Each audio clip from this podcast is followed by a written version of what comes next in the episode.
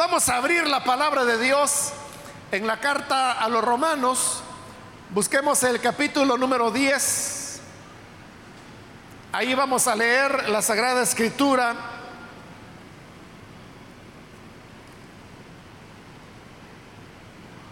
Romanos capítulo 10.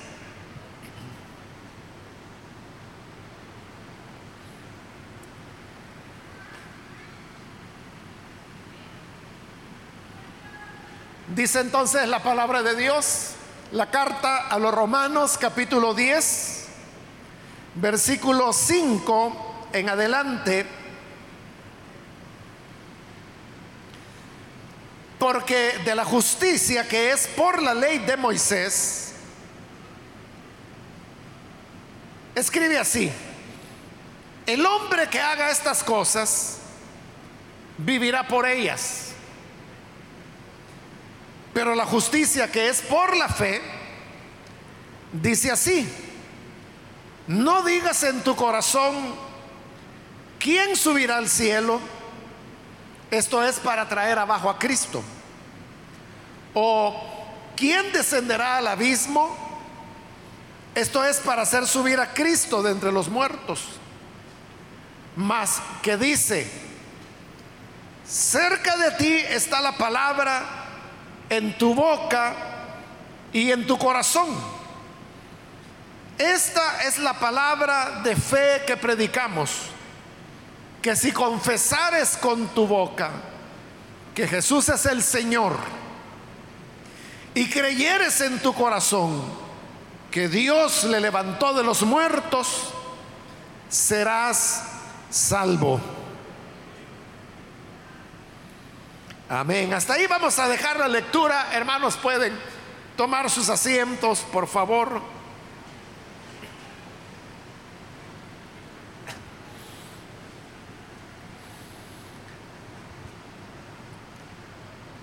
Hermanos, en esta ocasión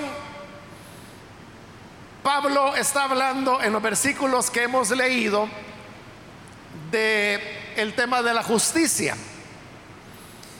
En otras ocasiones lo he explicado que la palabra justicia en el Nuevo Testamento se puede entender básicamente de dos maneras. Una es la manera como la entendemos nosotros en el lenguaje no religioso, sino que en el lenguaje secular, digamos. Cuando hablamos de justicia, estamos hablando de, de lo que es correcto, de lo que es equitativo. Si una persona le quita la comida a otra, decimos eso es injusto. Pero si alguien viene y castiga a quien le quitó la comida al otro, entonces decimos, ese, esa es justicia. ahí estamos usando la palabra justicia para hablar de equilibrio, de lo correcto, de lo que es bueno. Y hay momentos en los cuales en el Nuevo Testamento en ese sentido se está usando la palabra justicia. Pero también hay otra manera como se entiende la, la palabra. Y es cuando justicia se usa como un equivalente de salvación.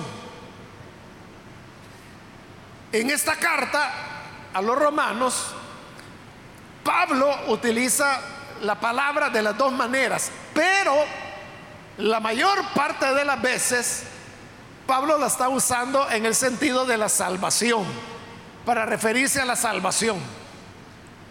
Entonces, cuando hablamos, por ejemplo, de la justicia de Dios, estamos hablando de la salvación que Dios ha preparado. En los versículos que acabamos de leer, usted puede ver que Pablo está hablando de dos justicias.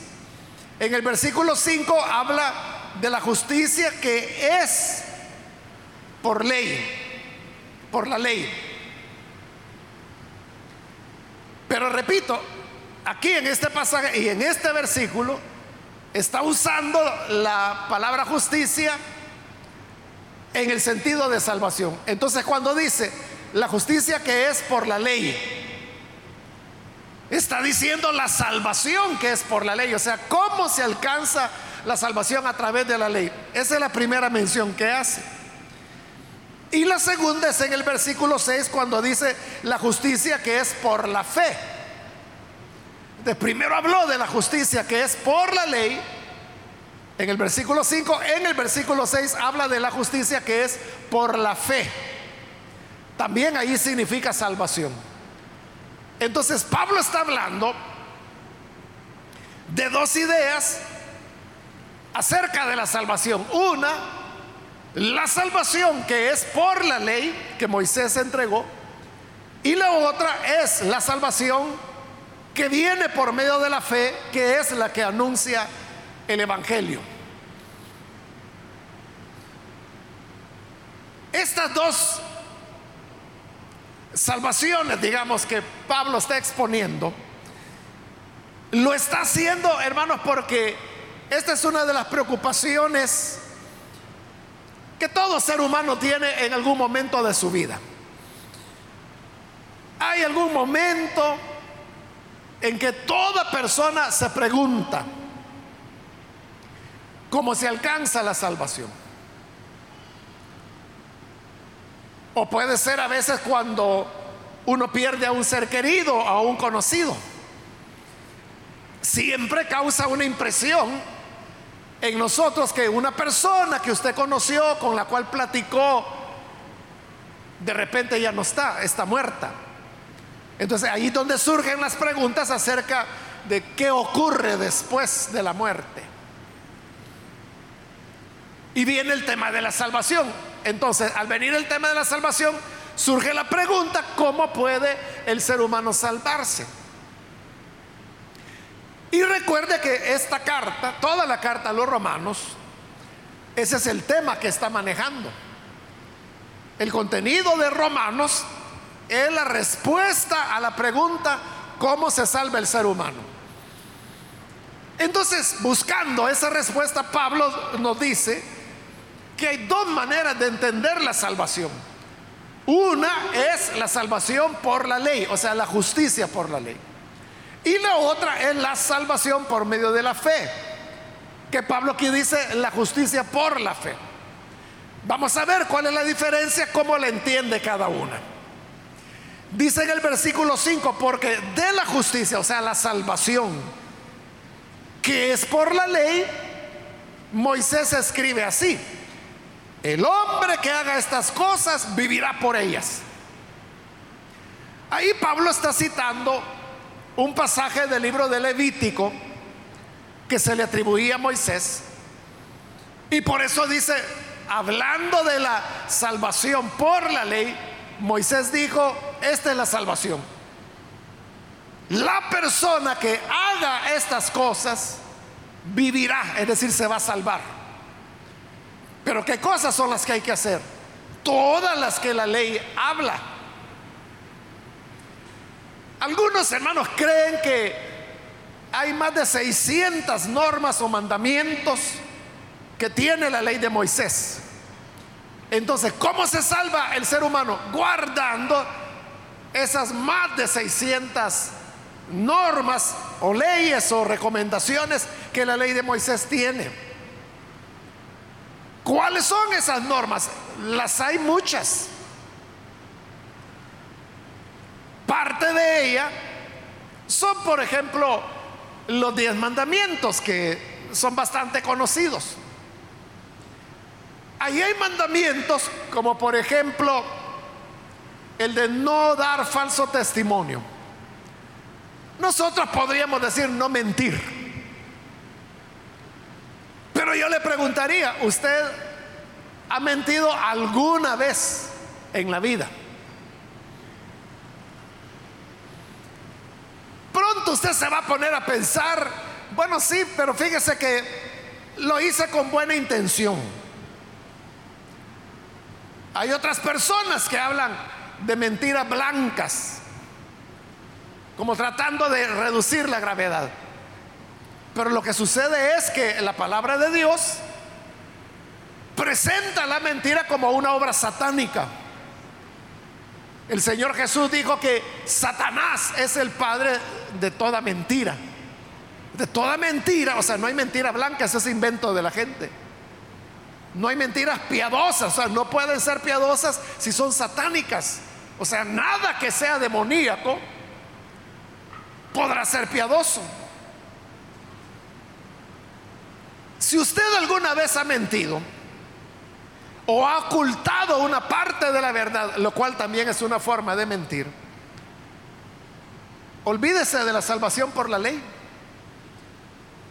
Porque esa salvación que es por los mandamientos, dice el que haga estas cosas. Y si usted me dice, yo alguna vez mentí, ya no lo hizo, entonces ya no va a tener salvación.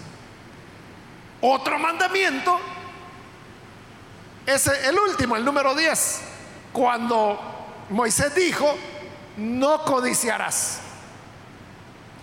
Codiciar es cuando usted desea algo que pertenece a otra persona. Entonces yo le preguntaría, ¿usted nunca ha codiciado la casa de otra persona? ¿O ha codiciado el carro de otra persona? ¿O la ropa que usa otra persona? ¿O ha codiciado usted ventajas o privilegios que otras personas tienen? Y usted ha pensado cosas como, ese viaje yo hubiera ido. Si ha ocurrido algo así, usted ha quebrantado el décimo mandamiento. Pero esa salvación que es por la ley dice, el que haga estas cosas, el que las cumpla. Ahí solo estoy poniendo dos ejemplos, como digo, de más de 600 mandamientos que según algunos dicen tiene la ley de Moisés. Pero dice Moisés, allí en el libro de Levítico, el que cumpla todo esto se va a salvar. Pero si usted reconoce alguna vez haber deseado algo que le pertenece a otra persona, haber mentido, haber incluso visto con deseo, como lo dijo Jesús allá en Mateo capítulo 5, versículo 28, él dijo, quien mira a una mujer para codiciarla, ya adulteró con ella en su corazón. Entonces, si alguna vez le ha ocurrido a usted que ha visto a una mujer para codiciarla, quebrantó la ley.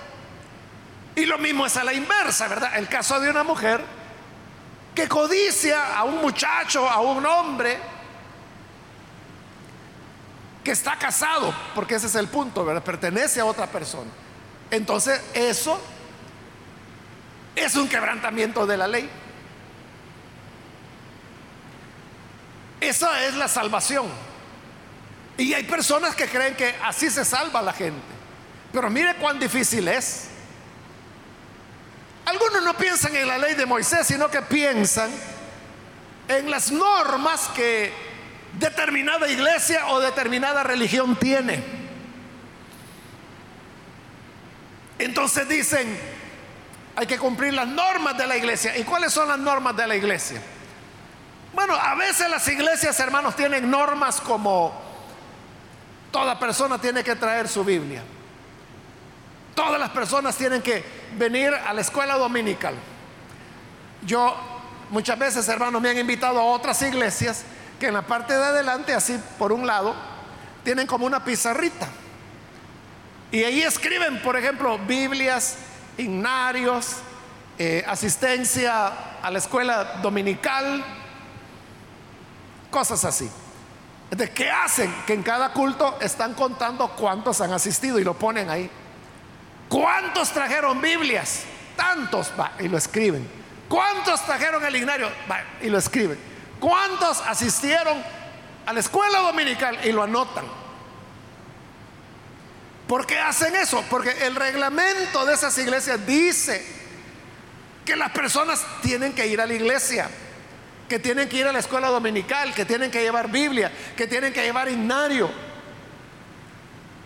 O sea, le estoy hablando de cosas que, que yo he visto. En otra ocasión, En otra iglesia, hermanos, en, la puerta, en la entrada, al solo pasar por la puerta, ahí estaba pegado un, un, rótulo que a mí me llamó la atención y yo me acerqué para leer. Y decía cosas como, por ejemplo, no se permite la entrada a hombres con pelo largo. No se permite la entrada a mujeres con faldas cortas. La falda tiene que tener tantos centímetros de largo. O sea, no me acuerdo cuánto decía, ¿verdad? Pero la manga de las mujeres tiene que tener tantos otros centímetros. Y así era una serie de normas. Cuando yo estaba leyendo eso, a mí me causó gracia, me puse a reír. Y ahí había una, una hermana que me vio que yo me estaba riendo y ella se molestó mucho porque yo me estaba riendo. Eso fue, hermanos, hace muchos años atrás. Esa hermana ya ni está en esa iglesia, hoy pertenece a una de nuestras iglesias. Y algunas veces, después de años, todavía me dice, hermano, ¿se acuerda que se estaba riendo usted? Me dice. Todavía no se le ha olvidado. Bueno, pero esas son las normas de esa iglesia. Entonces, hay gente que cree que guardando eso, haciendo eso, se va a salvar. Entonces, esa es la salvación que Pablo llama que es una salvación por obras, que el hombre la alcanza por medio de méritos. El ser humano se salva si hace suficientes méritos. Otras personas podrán decir, no, no, no, mire, esos son cuentos. Dios lo que quiere es que hagamos buenas obras, que amemos al prójimo, que le demos pan al hambriento, que ayudemos al necesitado, que visitemos al enfermo. Bueno, estas personas ya están un poco más cerca de la voluntad de Dios, porque es lo que Jesús dijo que había que hacer. Pero la salvación no depende de que si uno hace o no hace eso. O sea, nadie se va a salvar por repartir todos sus bienes. Es lo que Pablo dice en Primera de Corintios, capítulo 13. Dice, si yo doy todos mis bienes, todas mis propiedades, para repartirlo entre los pobres, pero no tengo amor, de nada me sirve. Si no se tiene el amor que viene como producto de la reconciliación con Dios, de la salvación por fe, uno puede, como dice Pablo, hablar todas las lenguas.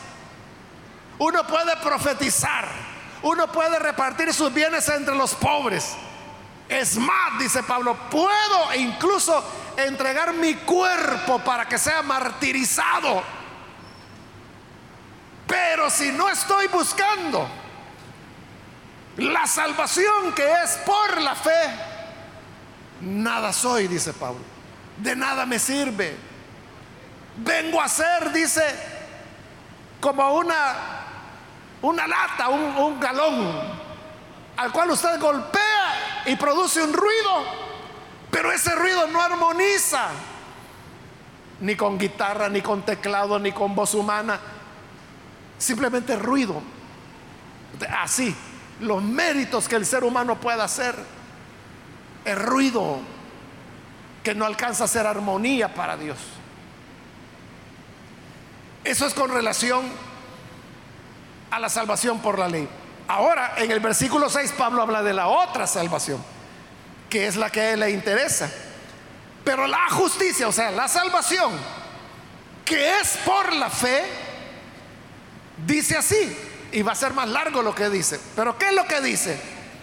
No digas en tu corazón, ¿quién subirá al cielo? Y esto es para hacer bajar a Cristo. Entonces note, la salvación que es por la fe. Dice, en primer lugar, no te está pidiendo, no dice que tienes que ir, tienes que subir al cielo para poder salvarte.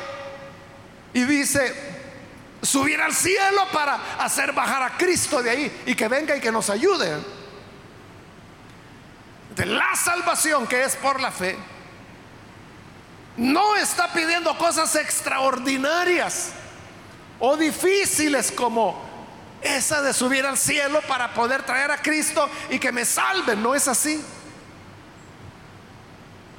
Claro, Pablo está utilizando una figura, ¿verdad?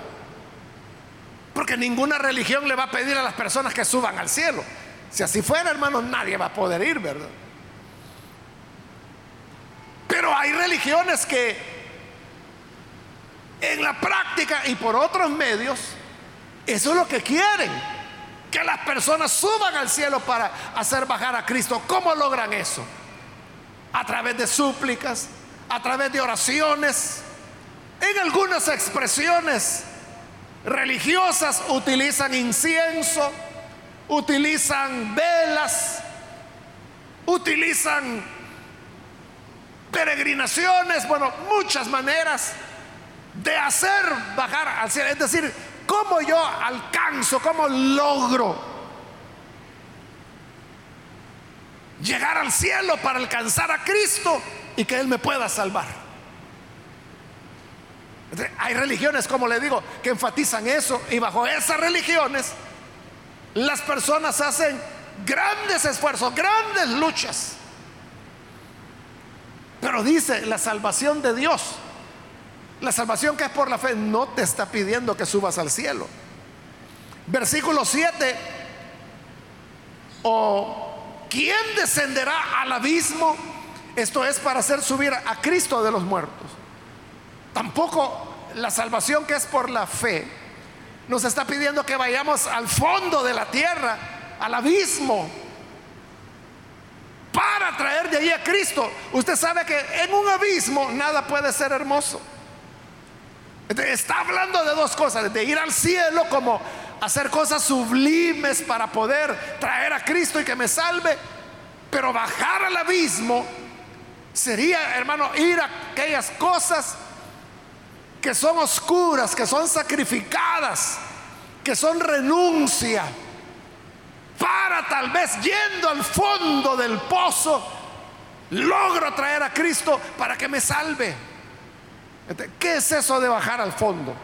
Es cuando la gente, hermano, renuncia a cosas,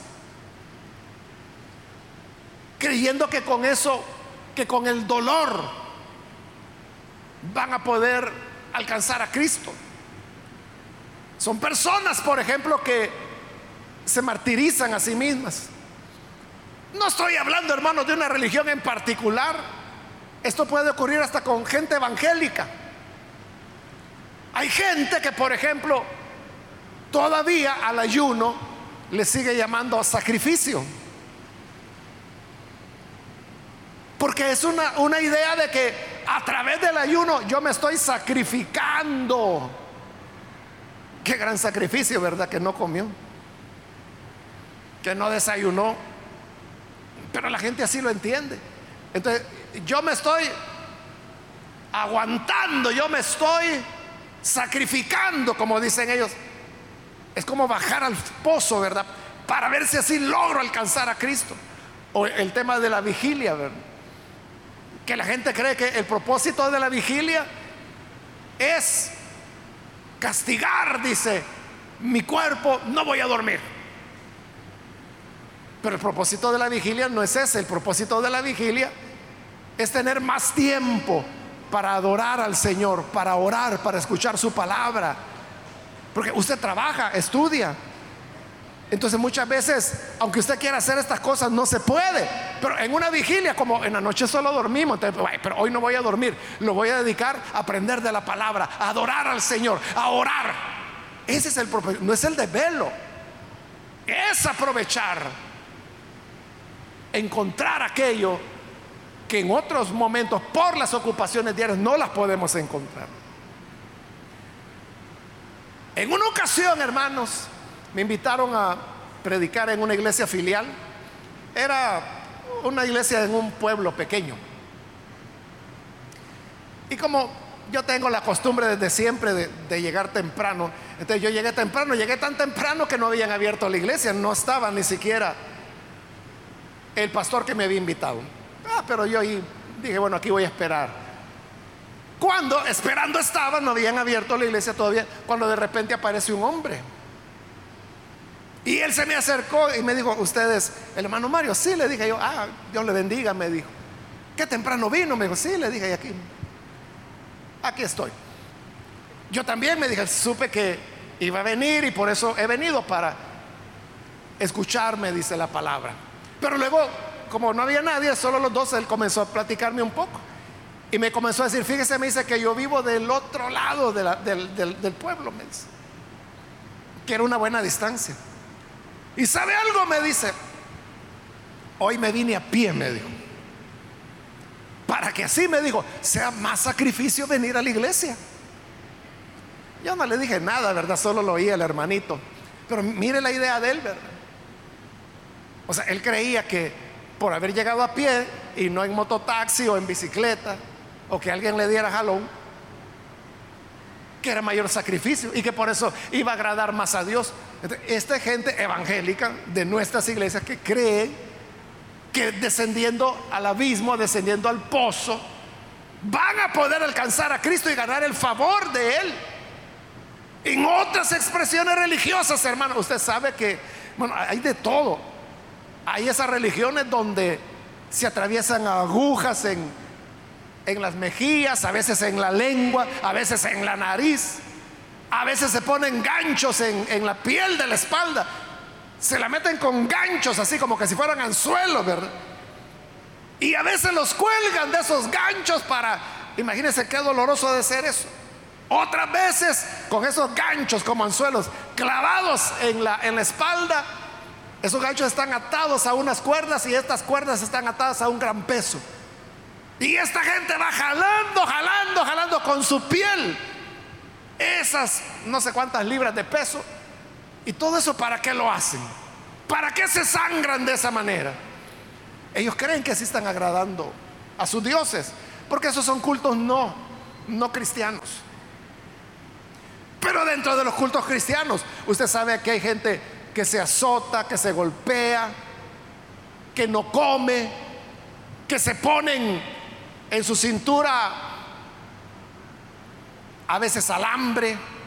Eso es lo que buscan, que les duela, que les dañe.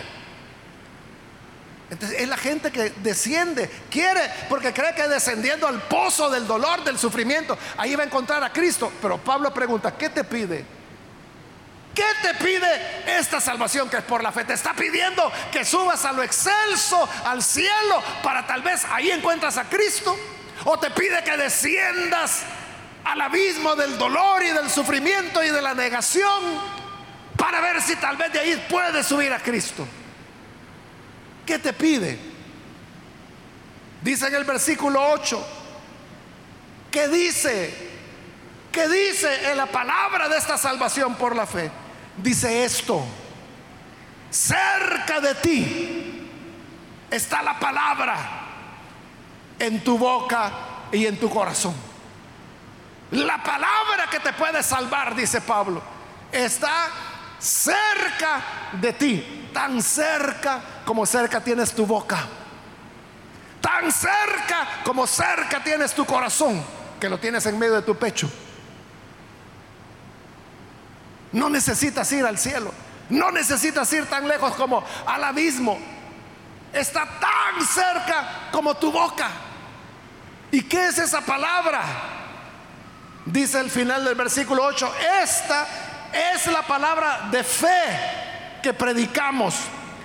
Que si confesares con tu boca que Jesús es el Señor y creyeres en tu corazón que Dios le levantó de los muertos, serás salvo.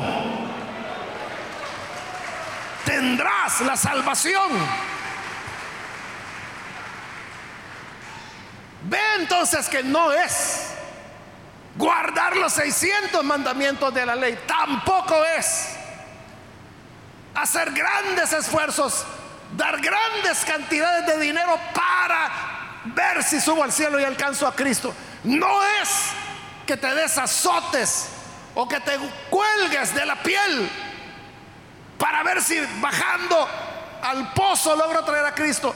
No, dice Pablo está tan cerca como cerca tienes la boca, porque es con la boca que tienes que confesar que Jesús es el Señor. Son dos cosas, dice Pablo, con la boca confesar que Jesús es el Señor. Y número dos, con el corazón creer que Dios lo resucitó de los muertos. Si tú lo confiesas con tu boca que Él es el Señor y crees en tu corazón que Dios lo resucitó de los muertos, ya estuvo. Eres salvo, tienes la salvación. Entonces, ¿qué significa eso, hermanos, de confesar con la boca que Jesús era Señor? Era, hermanos,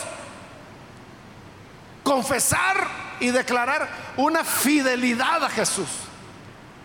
Creer que Él era el único Señor. Creer que, o confesar, declarar que yo soy leal a Él y le voy a servir a Él. Eso es confesarlo como Señor. Porque vea, ¿en qué carta estamos leyendo? Estamos leyendo la carta a los romanos, a los que vivían en Roma. ¿Y qué había en Roma? Allí era el asiento del imperio romano, ahí es donde estaba el emperador.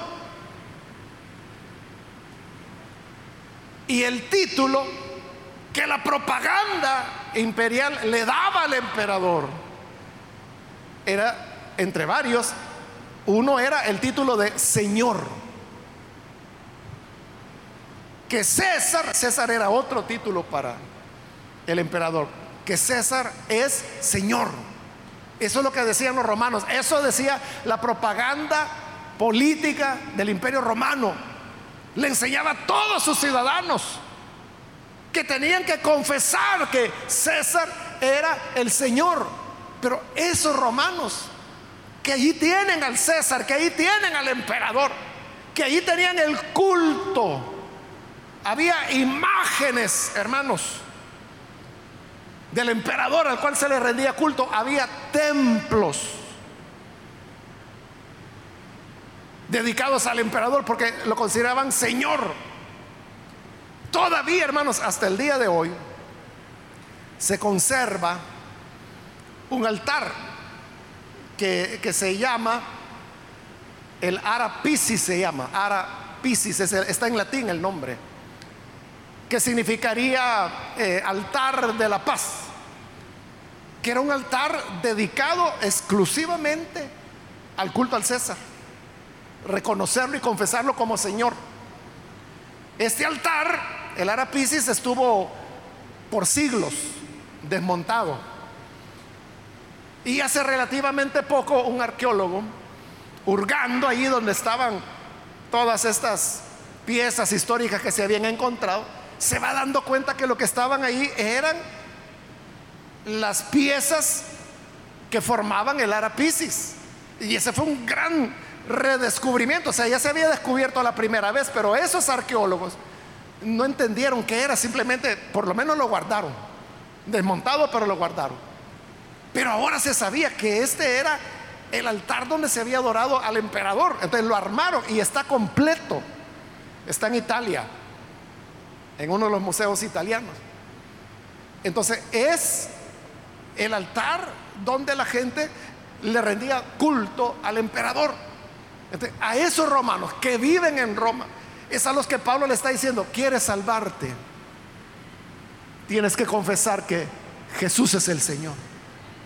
Tienes que decir que Jesús es el Señor, pero ese era oponerse al César.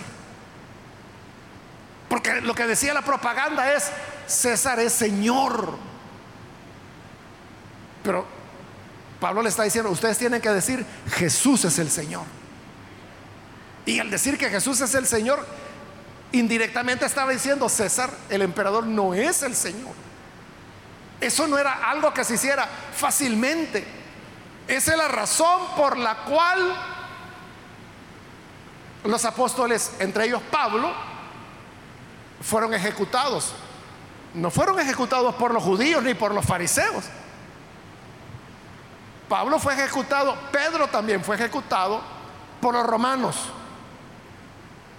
¿Y por qué? Porque andaban enseñando que Jesús era el Salvador o que Jesús era el Mesías. Hermanos, los romanos eso ni les iban ni les venían. No les importaba. El problema era cuando decían, Jesús es Señor.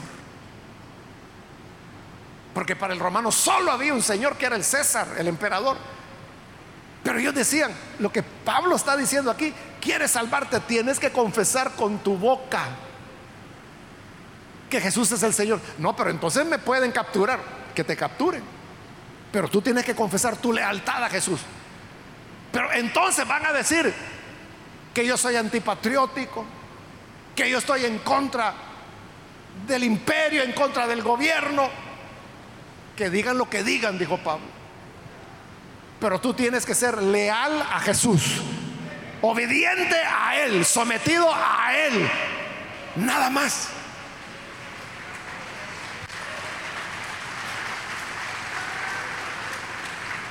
¿Por qué cree usted que hubo persecución contra los cristianos de parte de los romanos por 300 años. Era por esto. O sea, no les interesaba que dijeran que, que Jesús era el Salvador. Al romano, como le digo, ni le iba ni le venía. De eso tenemos en la Biblia un ejemplo en el libro de los Hechos. Cuando capturan a Pablo allá en Filipos,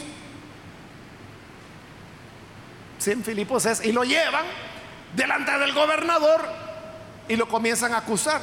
Este anda enseñando que Jesús es el Cristo. ¿Y qué dijo el gobernador? Oigan, les dijo, yo creí que traían a este por un gran delito. Pero si son cuestiones de palabras y de su religión, yo no quiero saber nada de eso. Ahí vean ustedes cómo se la arreglan. Ese es el imperio romano. O sea, ¿que qué? ¿Que Jesús es el Salvador? No me quiten el tiempo, hombre.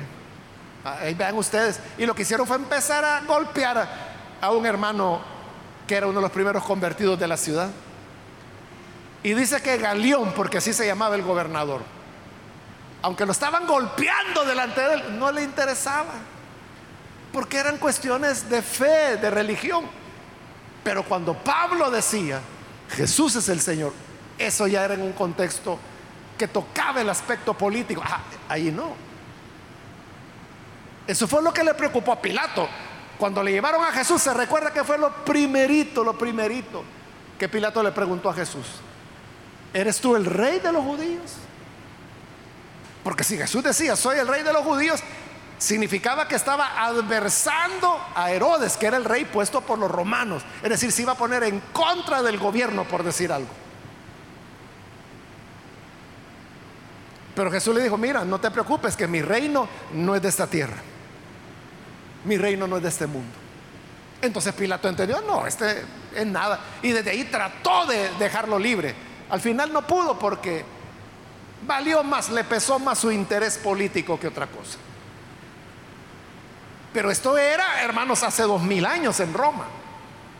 Hoy confesar con la boca, Jesús es Señor, no lo van a meter preso por eso no lo van a matar, no lo van a decapitar como hicieron con Pablo, no lo van a crucificar como hicieron con Pedro. Pero siempre hay algún tipo de costo. Quizás sus amigos lo van a dejar, quizás le van a decir, te hiciste loco,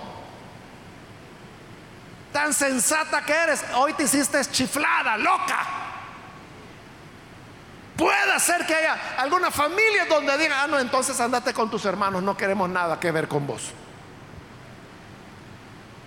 Pudiera ser que perdiera empleos por confesar que Jesús es su Señor. Y hoy en día incluso confesar lealtad solo a Jesús. Hay gente que le molesta en nuestro país y que lo van a atacar y que le van a decir, lo van a acusar de todo solo porque su lealtad es a Jesús, a su palabra y a sus enseñanzas, y no a lo que diga cualquier otra persona. Entonces siempre hay algún tipo de costo. Pero Dios no te está pidiendo que hagas grandes sacrificios para ir al cielo, grandes sacrificios para ir al abismo. Solo te está pidiendo que con tu boca digas, Jesús es mi Señor. Él es mi dueño. Él me gobierna Él sirvo, a Él soy leal. Confesar con la boca. Y luego dice, y en tu corazón, creer que Dios lo levantó de los muertos. Eh, aquí ya viene la fe. La fe es eso creer que es verdad, Jesús no era un profeta que vino, un iluminado. Jesús era el Hijo de Dios, que murió, fue sepultado, pero al tercer día resucitó.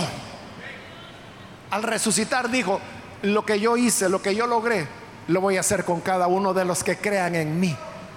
¿Tú crees que Jesús resucitó de los muertos? ¿Crees que Jesús resucitó de los muertos?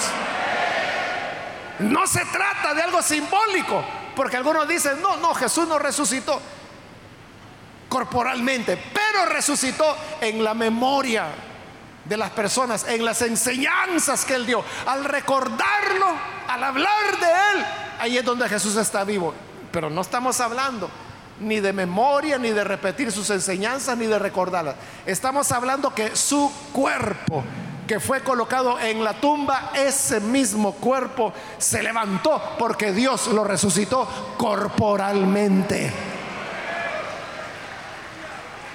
Si crees eso, tienes la salvación. Pero si tú crees, no, Jesús resucitó, pero en la memoria, entonces tú no vas a resucitar. A lo mejor tu familia en su memoria te lleve en el recuerdo y al recordarte tú dirás, ahí voy a estar vivo yo. Pero cuando muera esa generación y la siguiente y la siguiente, nadie sabrá quién fuiste tú. No sabrán ni tu nombre. Pero si tú crees que Jesús resucitó corporalmente, que Dios lo levantó de los muertos, tú también serás levantado de los muertos. Corporalmente. Corporalmente. Aunque esta nuestra carne se deshaga, no importa que vuelva al polvo, porque no vamos a resucitar con el mismo cuerpo. Vamos a resucitar con un cuerpo glorificado. Un cuerpo de gloria. Entonces, a la pregunta que nos hacíamos al principio, ¿cómo se salva el ser humano? No es guardando los mandamientos, no es por méritos, no es haciendo grandes sacrificios como ir al cielo o grandes renunciaciones como ir al abismo. No, dice Pablo, es muy simple, está en tu boca, tan cerca como tu boca. Confiesa que Jesús es el Señor, tan cerca como tu corazón.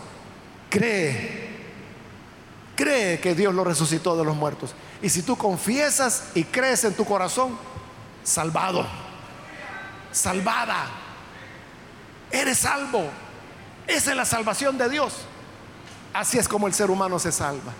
Si tú todavía no has creído en Jesús, no lo has confesado con tu boca, no has creído en tu corazón que Dios lo resucitó de los muertos, hoy puedes hacerlo y al hacerlo serás salvo.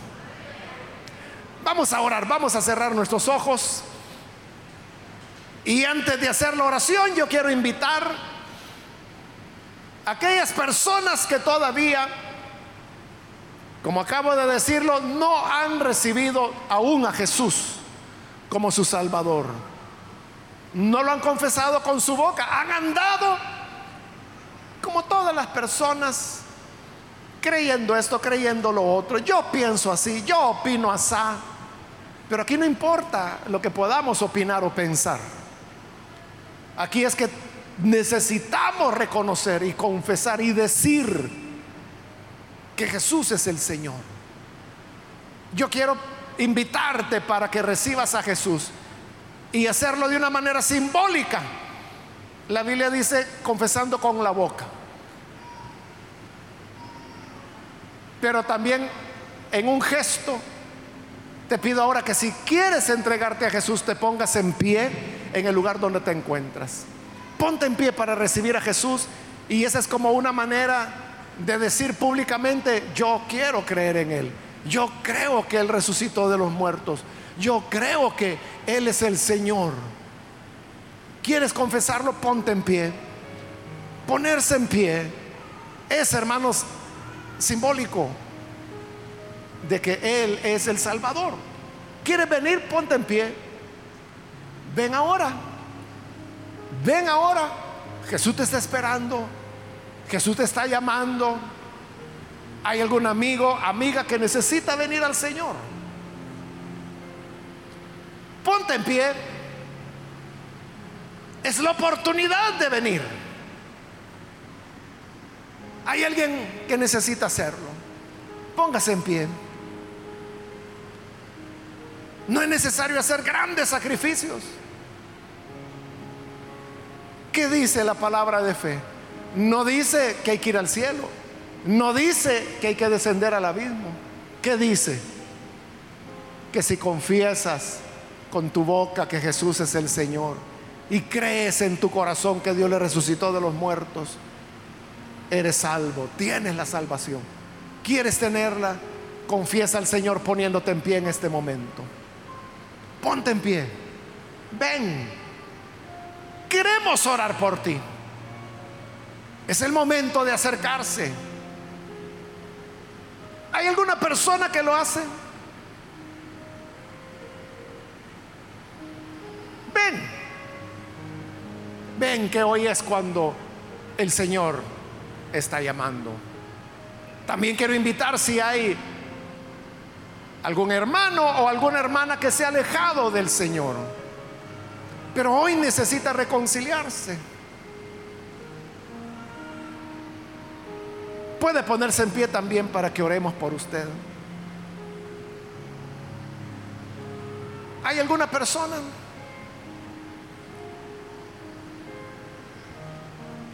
¿Algún hermano, hermana que se reconcilia puede ponerse en pie? Venga. Es el momento para venir a Jesús.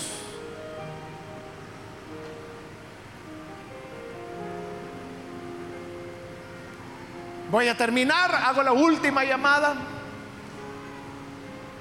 Si hay alguien que necesita venir a Jesús por primera vez, o si se va a reconciliar, póngase en pie ahora y aproveche porque esta es ya la última llamada que he hecho y vamos a orar.